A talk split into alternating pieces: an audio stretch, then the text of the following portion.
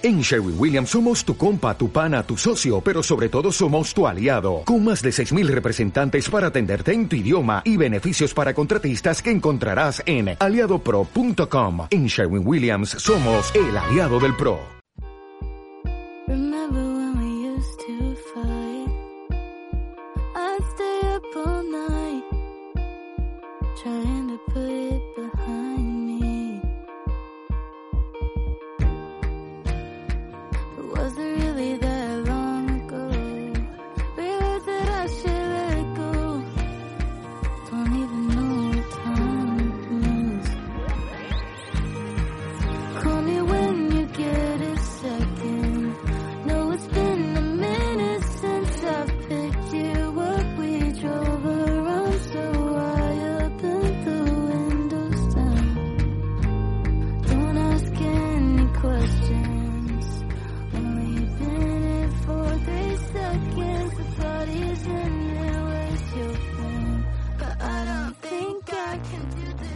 ¿Qué tal? Bienvenidos una semana más a Futbolistas. Seguimos en marzo, es lunes, grabamos un nuevo Futbolistas, 23 de marzo. Sigue la cuarentena en casa, no rueda el balón, pero sigue habiendo fútbol.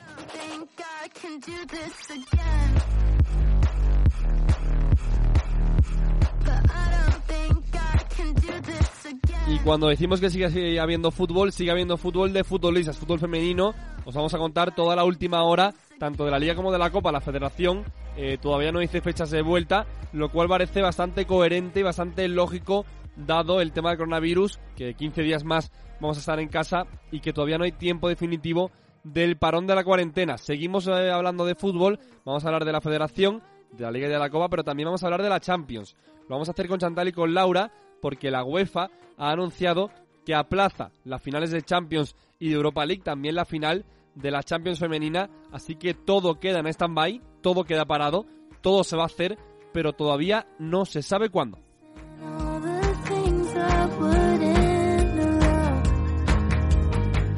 También os vamos a contar eh, las y resumir también las principales eh, reacciones a todo. Hay distintas eh, opiniones. Por ejemplo, Antonio Toledo del Sporting de Huelva prefiere congelar, quedar parada la competición y que sea un año desierto, palabras textuales de Antonio Toledo, técnico del Sporting de Huelva de Primera Iberdrola, y otros eh, entrenadores de Reto Iberdrola quieren seguir la competición, ojo, aunque sea en verano.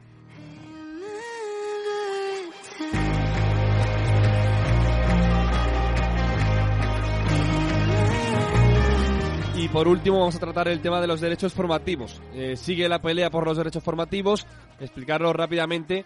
Antes un traspaso no llegaba una cantidad de dinero X al equipo de formación. Ahora, como establece el reglamento en el fútbol masculino, se quiere implantar en el femenino el equipo que tenga prioridad con esa jugadora, pertenencia mejor dicho a esa jugadora, se quiere llevar algo, se tiene que estipular algo y sigue la pelea en el fútbol femenino por los derechos formativos.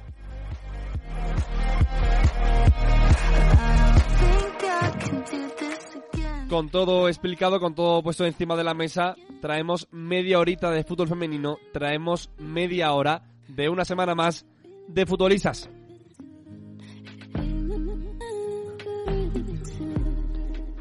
Suscríbete a nuestros podcasts en nuestro canal de iBooks, Soccer City Media.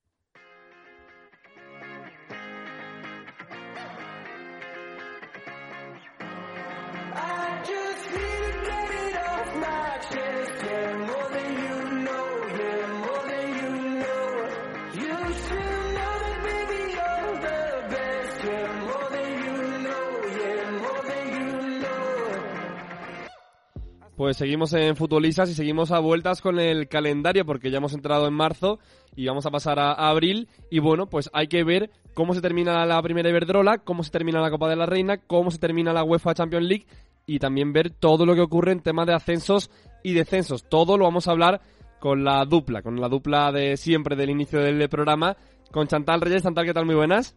Hola, buenas, Guille, ¿qué tal? También con Laura Lapo. Laura, ¿qué tal? Muy buenas, Guille, ¿qué tal? Chantal, empieza contigo. ¿Cómo estás? Bueno, pues bien, eh, un poco ya aburrida igual, ¿no? De tanto aislamiento, pero bueno, bien, lo estoy llevando con calma, aprovechando para hacer cosas eh, que, no, que, los, que no suelo tener tiempo y pues bueno, con tranquilidad porque esto parece que de momento va para largo. La verdad que sí, ya yo creo que se han acabado las pelis, ¿no? hemos recomendado un montón de pelis y, y de libros, ya quedan 15 días más y las pelis, Laura, se han acabado. Sí, eh, la primera semana la verdad es que fue un poco eh, de pelis a tope, de, de, libros a tope y matando el tiempo. Ahora ya cuesta un poco encontrar planes, pero bueno, al final hay que estar tranquilos y como dice Chantal, pues aprovechar para para hacer planes que de normal no tenemos tiempo no le dedicamos el tiempo que, que, merecen. La verdad que sí, la verdad que sí. Yo tengo ya el escritorio más limpio que imposible. Vamos, he limpiado el ordenador, el móvil, la mesa de mezcla de, de, la radio, el micro. He limpiado todo, pero bueno, ahí andamos. Eh, quería hablar con vosotras por el tema de las vueltas que está dando el, el, calendario, ¿no? Desde la federación todavía no dicen nada en claro, esperan a que pase todo esto y después dar una fecha definitiva, lo cual creo que es bastante lógico y coherente. Y uh -huh. Chantal, empiezo contigo otra vez. Eh, no sé cómo lo ves tú. Eh, bueno, el otro día nos decían jugadoras de, del Rayo, tanto Camila Sáez como Oriana Altuve, que ellas preferían terminar la temporada y que se juegue tanto en julio como en agosto si hace falta, pero terminarla. No sé cómo lo ves tú. Yo soy de la favor de ellas, que, o sea, estoy a favor de lo que dicen ellas. Creo que al final la competición se debería terminar porque, bueno, porque al final es justo para todos los competidores, ¿no? Que, que bueno, tanto para los que están arriba como para los de abajo, al final eh, la temporada tiene que terminarse porque si no, es que al final, sí, es cierto que los de abajo se verían beneficiados, pero, pero también se pueden quejar los de arriba de por qué se van a quedar sin Champions, sin títulos, sin lo que sea. Entonces yo creo que aprovechando que tenemos los Juegos Olímpicos que se han pospuesto, la Eurocopa que también se ha atrasado y, y que tenemos espacio, digamos, yo creo que se debería jugar incluso si se prolongara hasta verano porque al final hay tiempo y pues bueno, todo sería eh, cuadrarlo, ver si se puede jugar intersemanalmente y pues bueno, eh, yo por mí sería partidaria de que se terminara la competición y, y bueno, y que se, llegara al final. Yo estoy muy de acuerdo con Chantal, pero Laura lo digo porque, por ejemplo, Antonio Toledo, voz autorizada, entrenador de, del Sporting de Huelva, ha comentado que lo lógico es dar por finalizada la temporada declarándola desierta. Dice que estamos en un momento muy importante de salud, lo cual es eh, totalmente cierto, que hay que mirar 100% al coronavirus, que le den un poquito al lado al fútbol. Y dice Laura que la temporada desierta ni ascienda ni suba nadie, ni tampoco descienda. A ver, yo creo que va a depender de, a cuánto se prolongue esta situación, ¿no? Porque es verdad que no es lo mismo que, que sea un mes, que sean dos meses, a que sea mucho más, ¿no? Eh, es verdad que creo que en todo lo que llevamos de campeonato, que llevamos más de la mitad, sí que sería un tanto injusto que, que se declara desierta y que pues hiciéramos como si no hubiese pasado nada, pero también es cierto que creo que la salud debe primar, si la situación va para muy largo, pues podría ser una opción, ¿no? Aunque es verdad que lo que comentabais, ¿no? Que, que el hecho de que en verano no haya no haya campeonatos, pues puede hacer que se pueda aprovechar pues ese periodo si las cosas ya están bien ahí para que la competición termine ahí y, dar un poco pues ese premio a los equipos que lo están haciendo bien y, al final pues premiar una temporada que es que se ha jugado más de la mitad. Yo creo que sería bastante injusto pararla aquí, pero digo, todo va a depender de, de, del tiempo que se prolongue pues esta situación. Quedan ocho jornadas para cumplir la, la 30 más una de, de la huelga. Chantal, ¿cómo verías tú el tema de jornadas intersemanales? Jugar domingo, miércoles, domingo, miércoles en un escenario hipotético un poquito más eh, eh, cerradito, un poquito con menos margen.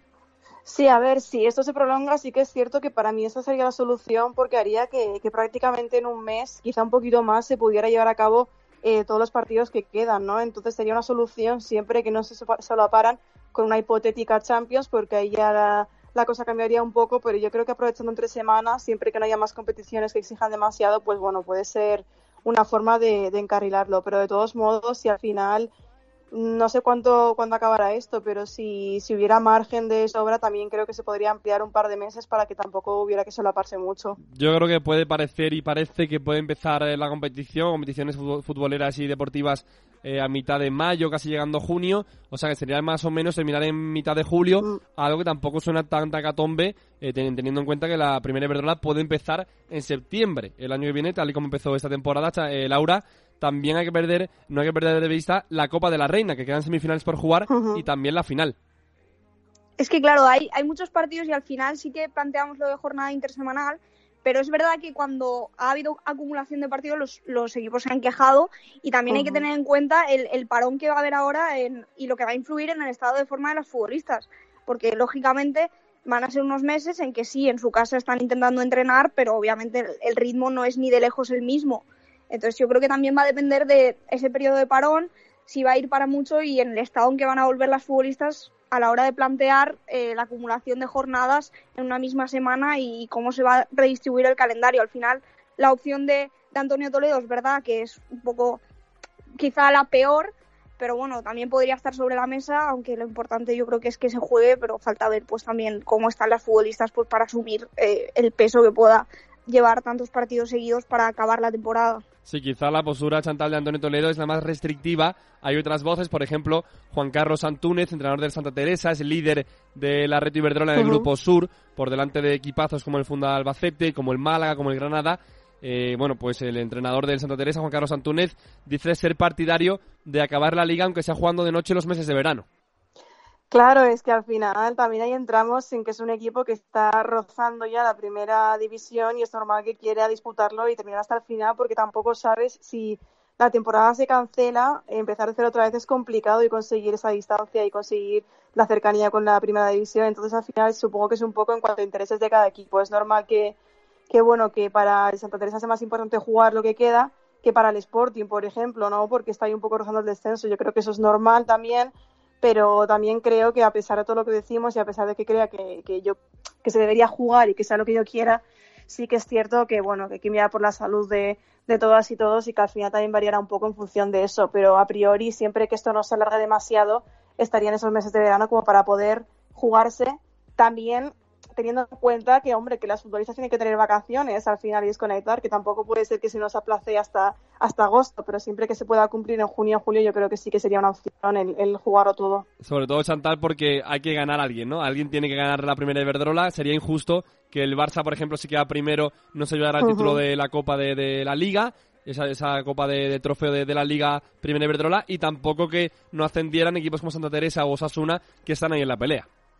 Claro, bueno, imagínate el Barça que lleva cuatro años sin ganar la liga, Totalmente. quedando segundo. Este año que lleva nueve puntos de ventaja se queda sin, sin su título, ¿no? Además, incluso que quedara así y le dieran el título sería un poco agridulce. Yo creo que al final lo interesante es competir hasta el final, ver dónde está el techo y el límite. Y pues como dices, Santa Teresa Osasuna son equipos que, que bueno, que están primeros en, en grupos muy disputados, sobre todo el de Reto Norte, y que al final sería un poco como tirarles por tierra todo el esfuerzo, porque si quién sabe la temporada que viene si podrían lograr ese ascenso. Laura, sería raro, ¿no? Sería raro ver a un Barça también el líder de la Liga, campeón, a mitad de temporada, o que la Copa de la Reina se jugara solo la final, o, o ver eh, la solución que pudiera haber ahí.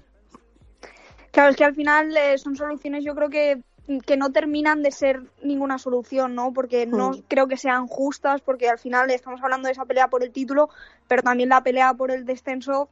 Eh, la próxima jornada que se iba a jugar era un Valencia Sporting. Acabar aquí la temporada yo creo que no, no sería eh, Hmm. no sería para nada la solución, ¿no? O es disputarlo o es no disputarlo. Y lo de la final de Copa de la Reina, pues obviamente tampoco, ¿no? Porque a, a qué equipos eh, metes en esa final esperemos pues que la, la situación pues acabe lo más pronto posible porque será buena señal en todos los sentidos y que están esos meses de junio julio para que se pueda disputar y bueno eh, tendríamos agosto de margen de vacaciones para los futbolistas porque al final la liga empieza en septiembre y yo creo que eh, esperemos no, no ser gafes pero yo creo que sí que se puede dar y, y esperemos que así sea porque al final eh, darle la liga al Barça ahora eh, no creo que sea la solución y, y sobre todo en esa zona de descenso yo creo que es más complicada aún la, la decisión, ¿no? Si, si, si se corta por lo sano. Pues sí, que además que una sí. cosa, si me dejas. Guille, Dime, y dime. que justo que decía lo de la Copa Laura, que es que además imagínate el Logroño que ha llegado a semifinales, que es muy difícil que lo hagan próximamente, ¿cómo le quitas esa semifinal al Logroño y le dices que ya no se va a disputar?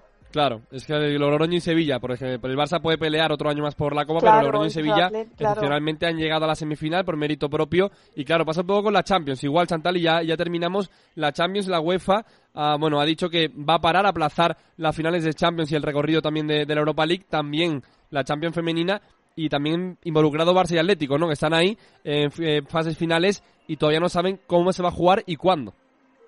Sí, estamos un poco en las mismas. Al final, hasta que no se vea que todo esto se para, no vamos a tener nada fijo, pero bueno, obviamente ni Barça ni Atleti quieren perder- perderse esos cuartos de final, que les llevaría un hipotético camino contra el Wolfsburgo, y yo creo que sería una pena porque, porque bueno, al final el Barça, eh, el equipo que ha montado es para competir en, Europa, eh, es el mejor equipo de, de la historia que ha tenido nunca, y pues hombre, cortarle un poco la sala sería un poco eh, un problema grande para, para ellas, pero bueno, al final tenemos que pensar en la salud y en, en lo que viene y ya veremos a ver cómo se consigue adaptar todo, porque al final tenemos al Barça pues en Copa, en Liga y en Champions, que también se juega y todo y que busca un triplete. Pues sí, la verdad que sí. Yo siempre digo una frase, y bueno, amigos y familiares me lo, me lo tachan mucho, que digo siempre a ver qué pasa. Siempre soy con él a ver qué pasa en la boca, pero es realmente, es la realidad, tanto en primera como en Copa como en Champions, es a ver qué pasa. Todavía no hay nada decidido, lo hemos analizado con, con Laura y con Chantal. Así que nada, lo dejamos aquí. Muchas gracias eh, Chantal y Laura. Gracias Chantal. Gracias, chicos. Un abrazo Laura. Un abrazo fuerte. Soccer City, el fútbol en todas sus formas.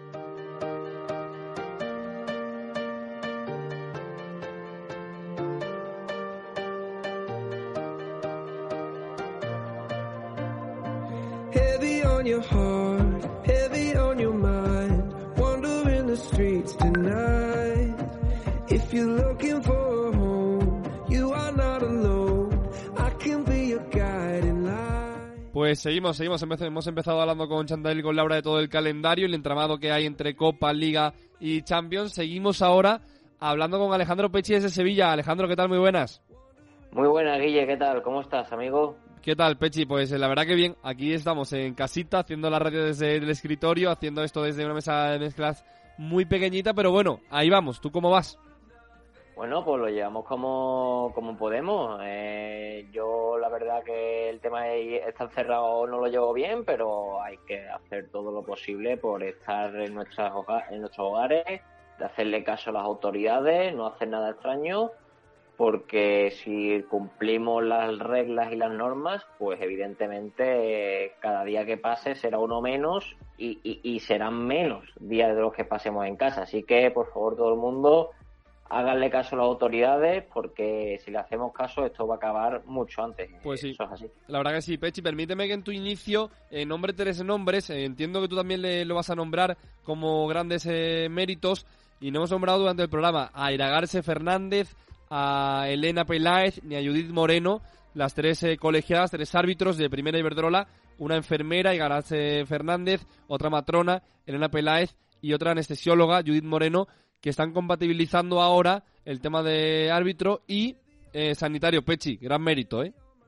Por supuesto, mérito de ellas y mérito también de todo, de todo el personal sanitario, de que están ahora mismo haciendo horas extras, que están eh, colapsados y están trabajando como los que más. Así que desde aquí no solo a ellas, sino a todos los sanitarios, a todas aquellas personas que se dedican a ese sector, desde aquí mandarle mi apoyo, mandarle mi fuerza y que ellos sí son nuestros verdaderos referentes y nuestros verdaderos ídolos en estos momentos que corren que no son para nada para nada buenos. Porque ya el hecho de las medias que están tomando te dice de que esto es serio.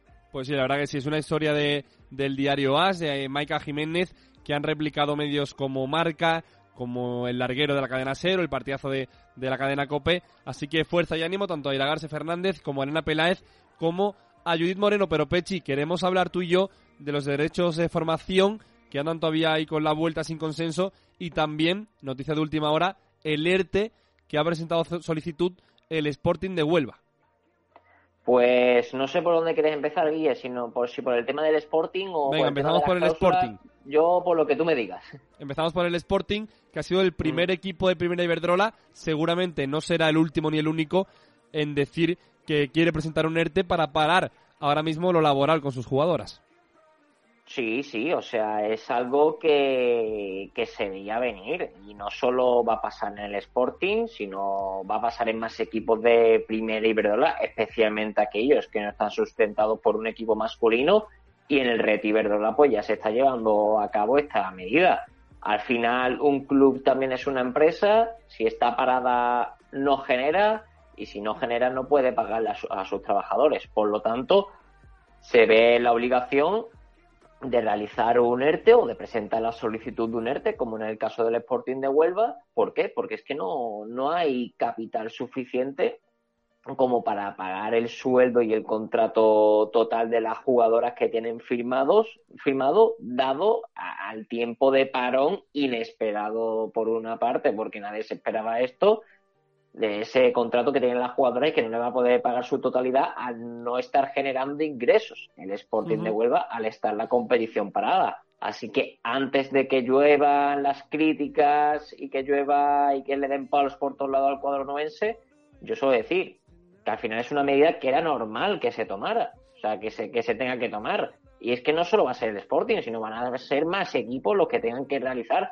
este tipo de acciones. De hecho, en el masculino también se da casos. Eh, hace poco leí que la Unión Deportiva Logroñés también ha presentado solicitud de un ERTE porque no puede pagar la totalidad de los contratos a sus jugadores al no generar ingresos. Por lo tanto, es una decisión que tarde o temprano clubes humildes como el Sporting de Huelva se preveía que se iba a tomar. O sea, ni mucho menos se le debe criticar. ¿Por qué? Porque es una acción en la que se ven obligados a hacerla y yo solo espero que esto acabe lo antes posible para que especialmente equipos más humildes como el Sporting de Huelva pues vuelvan a las aguas a su cauce y puedan seguir cumpliendo con los contratos que tienen firmados las, las futbolistas, que vamos a ver también qué pasa con ellas, porque si no se reanuda la competición o si se reanuda más tarde, las que terminen contrato en 30 de junio y imagínate la, la competición sigue, a ver qué se hace con eso. Por lo tanto, ahí ahí hay, hay tema entre, entre no solo Sporting de Huelva y su jugador, sino entre todas las jugadoras que acaban contrato en 30 de junio de, de este año, que son ya te digo yo, prácticamente todas las jugadoras el 80%. de Iberdrola.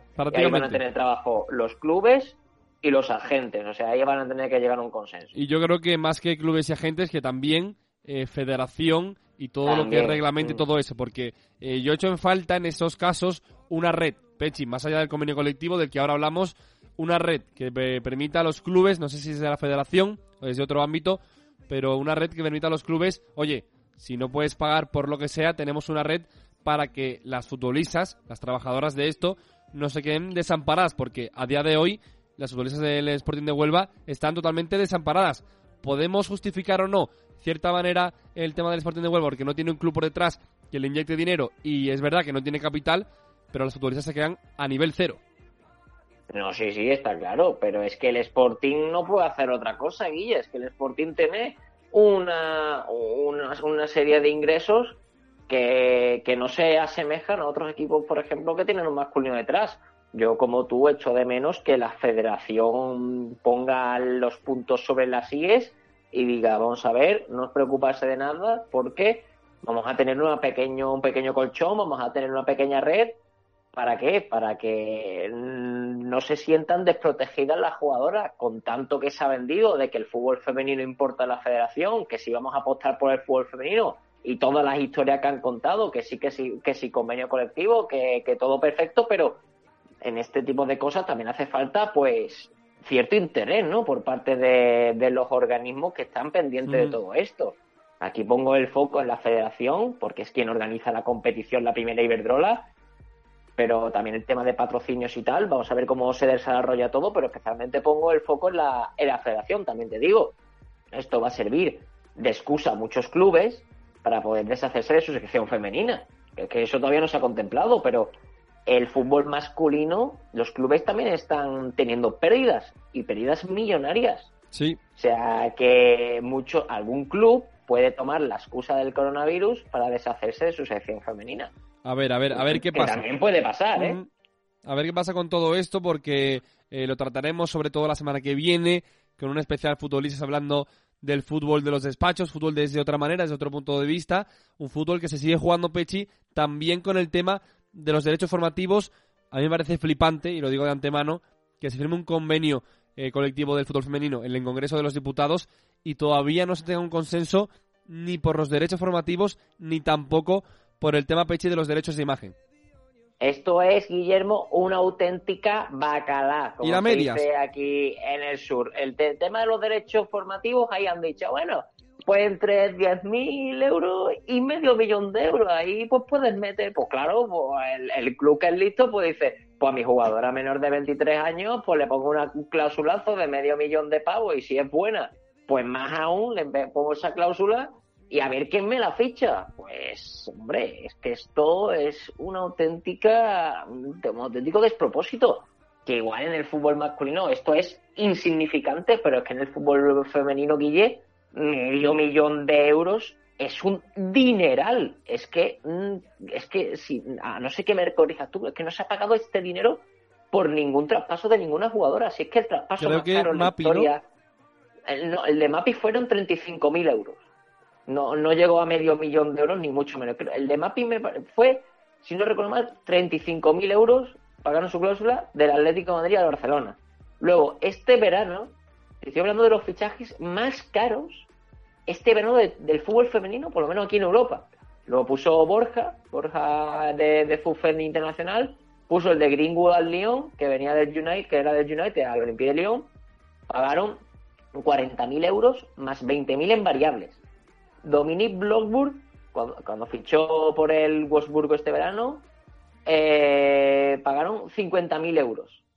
Y Caroline Simón al Bayern, otros 50.000 euros. Y estos son los fichajes más caros del verano pasado. Mapi O sea, 50.000. Mapi 50.000. bueno, entre, entre 35.000 Sí, y sí, sí. 50.000 fue el, el de Mapi, eh, pero aún así, que es que han puesto, un- han puesto una cláusula de medio millón de euros. Y, y es que tú ves las jugadoras que tienen esa cláusula, es verdad que son jugadorazas, que tienen un futuro por delante impresionante, pero estos son cláusulas, y todos lo sabemos, anti-Real Madrid, porque no sabemos que el Real Madrid va a hacer una criba o va a intentar hacer una criba con jugadoras de primera Iberdrola, especialmente aquellas eh, jóvenes y con talento, eh, ya te digo yo perteneciente a esa última generación sub-20, son cláusulas anti-Real Madrid para que no se ve a Eva Navarro, que Eva Navarro tenía esa cláusula de medio millón de euros, a Ahora. Valle, que también tiene esa cláusula de medio millón de euros, dos jugadoras que ya el año pasado Eva Navarro sonó para el Real Madrid, y Ona está sonando fuerte este año también para el conjunto blanco, luego en tercer lugar tengo a Maite Oroz con 250.000, eh, perdón, en tercer lugar Ana María Segurola con 250.000, cuarto Maite Oroz con 250.000 y ahora sigue y sigue y sigue la, la lista hasta que te encuentras en el decimosegundo puesto a Judith Luzuriaga por 10.000 euros. O sea, esto es algo que tienen que, que sentarse sindicatos, eh, AFE, o sea, futbolistas solo lo ha criticado esto y yo lo veo perfecto porque mm, yo creo que no va a hacer evolucionar tan, no va a hacer evolucionar el fútbol femenino al fin y al cabo, porque es que va a, dinamitar muchos fichajes y realmente esto como se mueve es en el mercado. O sea, cuando tú ves que hay movimiento de mercado, si no hay movimiento de mercado, esto no, no avanza. Y ningún club va a permitirse pagar medio millón de euros. Es que medio millón de euros le costó Sarabia del Getafe al Sevilla hace unos años. Sí. O sea, que, que fíjate. Pero eh, Peche, al y- final, yo creo que es una medida a la que se quiere implantar que llega muy pronto. Es decir, cuando a una futbolista se le pague eh, una cláusula de 500.000 euros, es porque la futbolista cobra mucho más de lo que cobra ahora y el fútbol femenino está en otra esfera de la que está ahora. Es decir, actualmente, con lo que cobra una futbolista, llámese Eva Navarro, llámese Ona Bayo, llámese Maite Oroz del Athletic Club de Bilbao, es muy desproporcionado que su cláusula sea de 250.000 o 500.000. Es que no pueden tener esa cláusula, Guille. Es que ninguna jugadora a día de hoy en el fútbol femenino, o muy, muy pocas, cuestan medio millón de euros. Es que te, he hablado antes de Greenwood, que es una lateral top, que al Lyon le costó 40.000 más 20.000 en variables de verano. O Bloodburg, central top holandesa, 50.000. Sí. Son jugadoras top. O sea, eh, Eva Navarro y Ona son buenas jugadoras, pero todavía no son jugadoras top. Y aquí te ponen una cláusula de medio millón de euros.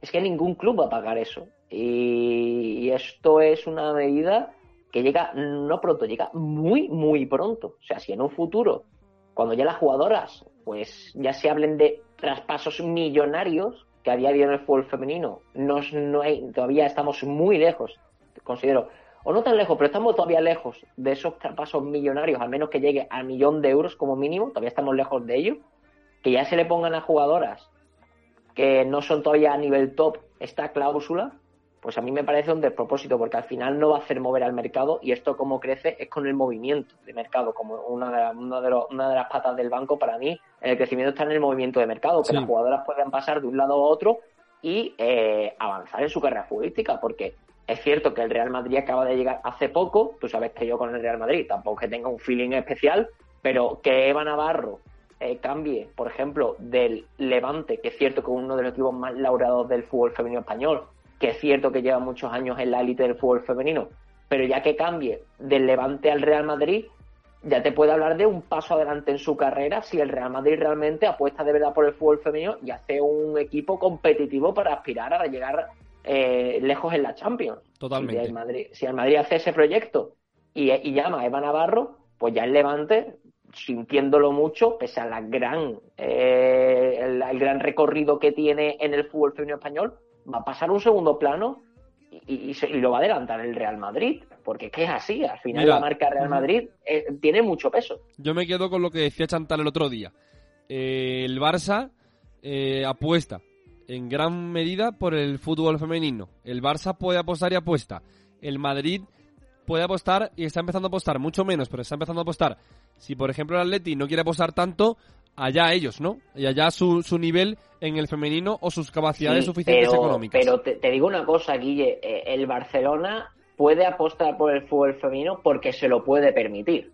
O sea, el Barcelona al final tiene un músculo económico que puede dotar a la sección femenina de muchos más recursos Sí. que puede dotar, por ejemplo, el Betis, eh, eh, tirando para, para el sur, o sea, para mi zona. O sea, es que es cierto que el- para apostar por el fútbol femenino tú tienes que apostar, que si no apuestas esto no avanza nunca. Díselo al Real Madrid, que no tenía equipo hasta hace un año, pero el Barcelona, aparte de que tiene una mentalidad que apuesta por muchas secciones, porque no solo fútbol femenino, sino tiene baloncesto, balonmano, equipo de atletismo, tiene de todo. O sea, por eso es más que un club, porque tiene muchas, muchas secciones el Barcelona.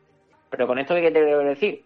Que a lo mejor, imagínate, que el Betis quiere apostar mucho por el fútbol femenino, pero a lo mejor no tiene el músculo económico que tiene detrás el Barcelona, Ujú. tampoco tiene el escudo que tiene el Barcelona, porque si a ti te ponen una misma oferta, te oferta lo mismo el Betis y el Barcelona, tú te vas a ir al Barcelona. Sí, pero eso está, eso está inventado, es el fútbol y lleva más de mil Claro. años eh, en recorrido. Eso es así, eso es así. Eh, o sea, lo del tema del Barça es súper meritorio porque cuando nadie apostaba, ellos estaban ahí para apostar. Igual que el. Athletic Club, cuando nadie apostaba, estaban ellos ahí. De hecho, Al los éxitos siempre- actuales, eh, eh, al final los éxitos actuales del Barcelona vienen por de una larga trayectoria apostando poquito a poco por la sección femenina, haciéndola cada vez más profesional. Hay equipos que se acaban de sumar a la parra, como el Real Madrid, pero el Real Madrid ya te digo yo que no va a ser de la noche a la mañana. O sea, es cierto que va a tener, mm, con esto que te quiero decir, que el Real Madrid a lo mejor estando dos años en Liga Iberdrola, pues ya está tercero, pero está tercero o segundo porque tiene detrás un músculo económico que se lo puede permitir. Sí,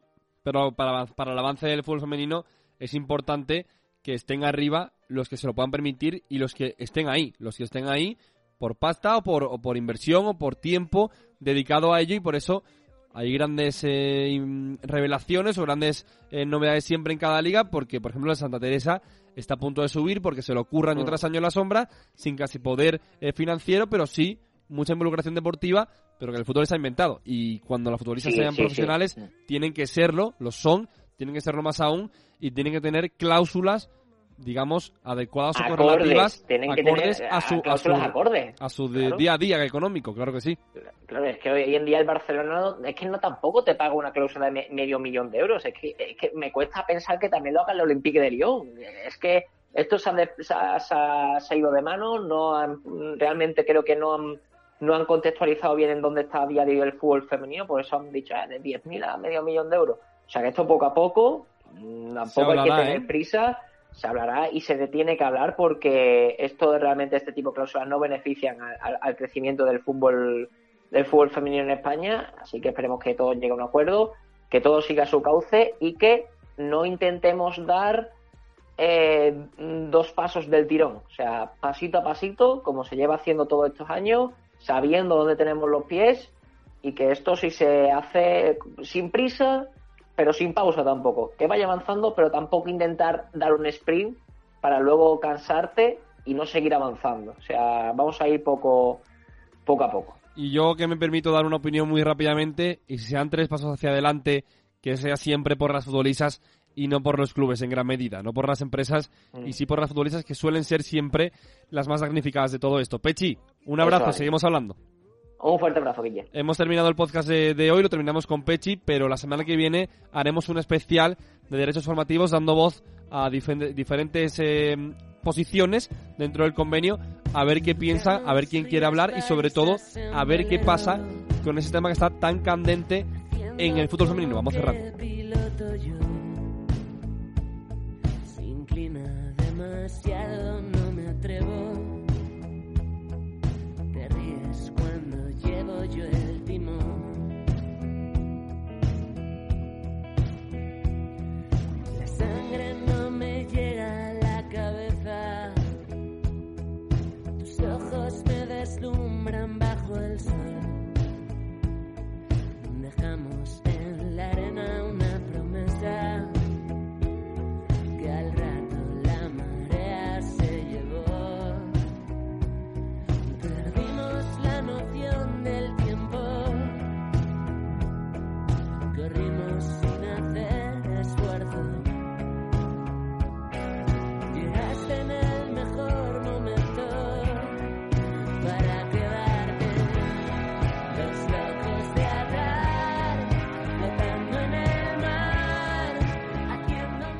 Pues así despedimos esta semana futbolistas, un fin de semana más eh, sin fútbol. Hemos hablado con Chantal y con Laura sobre todo lo que acontece a la primera Iberdrola, la Copa de la Reina, calendarios también de, de la Champions femenina y con Pechi sobre el fútbol que se está jugando en la sombra, en despachos y en videollamadas con ese tema de los derechos formativos de jugadoras. Temas importantes, temas que van a dar que hablar. Los hemos tratado en futbolistas con nuestro equipo de expertos, analistas y sobre todo buenos amigos y muy buena gente. Eso es muy fácil con ellos, con los tres que han entrado hoy, con los que no han entrado, como Pablo Burgos, que no ha podido entrar, como con Martín, con Javi, con todo el equipo de, futbolistas en definitiva. Y nosotros lo dejamos aquí, media horita de radio, que nos sirve para entretenernos a nosotros y también para entreteneros a vosotros si seguís en casa bien, estando con vuestra gente y pasando el día a día en un balcón, en una ventana, en un salón o en un cuarto. Gracias por estar ahí, de verdad. Gracias por ser la llama que, bueno, pues eh, alumbra siempre el proyecto nuestro y que semana tras semana pues nos hace pegarnos a la radio, a una mesa de mezclas, en un salón, en un estudio o ahora en mi casa, en el escritorio al lado del ordenador, para hacer un proyecto guay, alternativo, rápido y sobre todo que siempre habla de fútbol femenino. Gracias por estar ahí y vamos a seguir esta semana. Lo hacemos en YouTube, en hashtag Futbolistas TV. No se lo pierdan. Hay entrevistas guays por, por Skype. Lo meteremos en, YouTube. Y también en Instagram. Arroba FutbolistasCM. Tanto en Insta como en Twitter. Gracias. Nos escuchamos el lunes. Chao.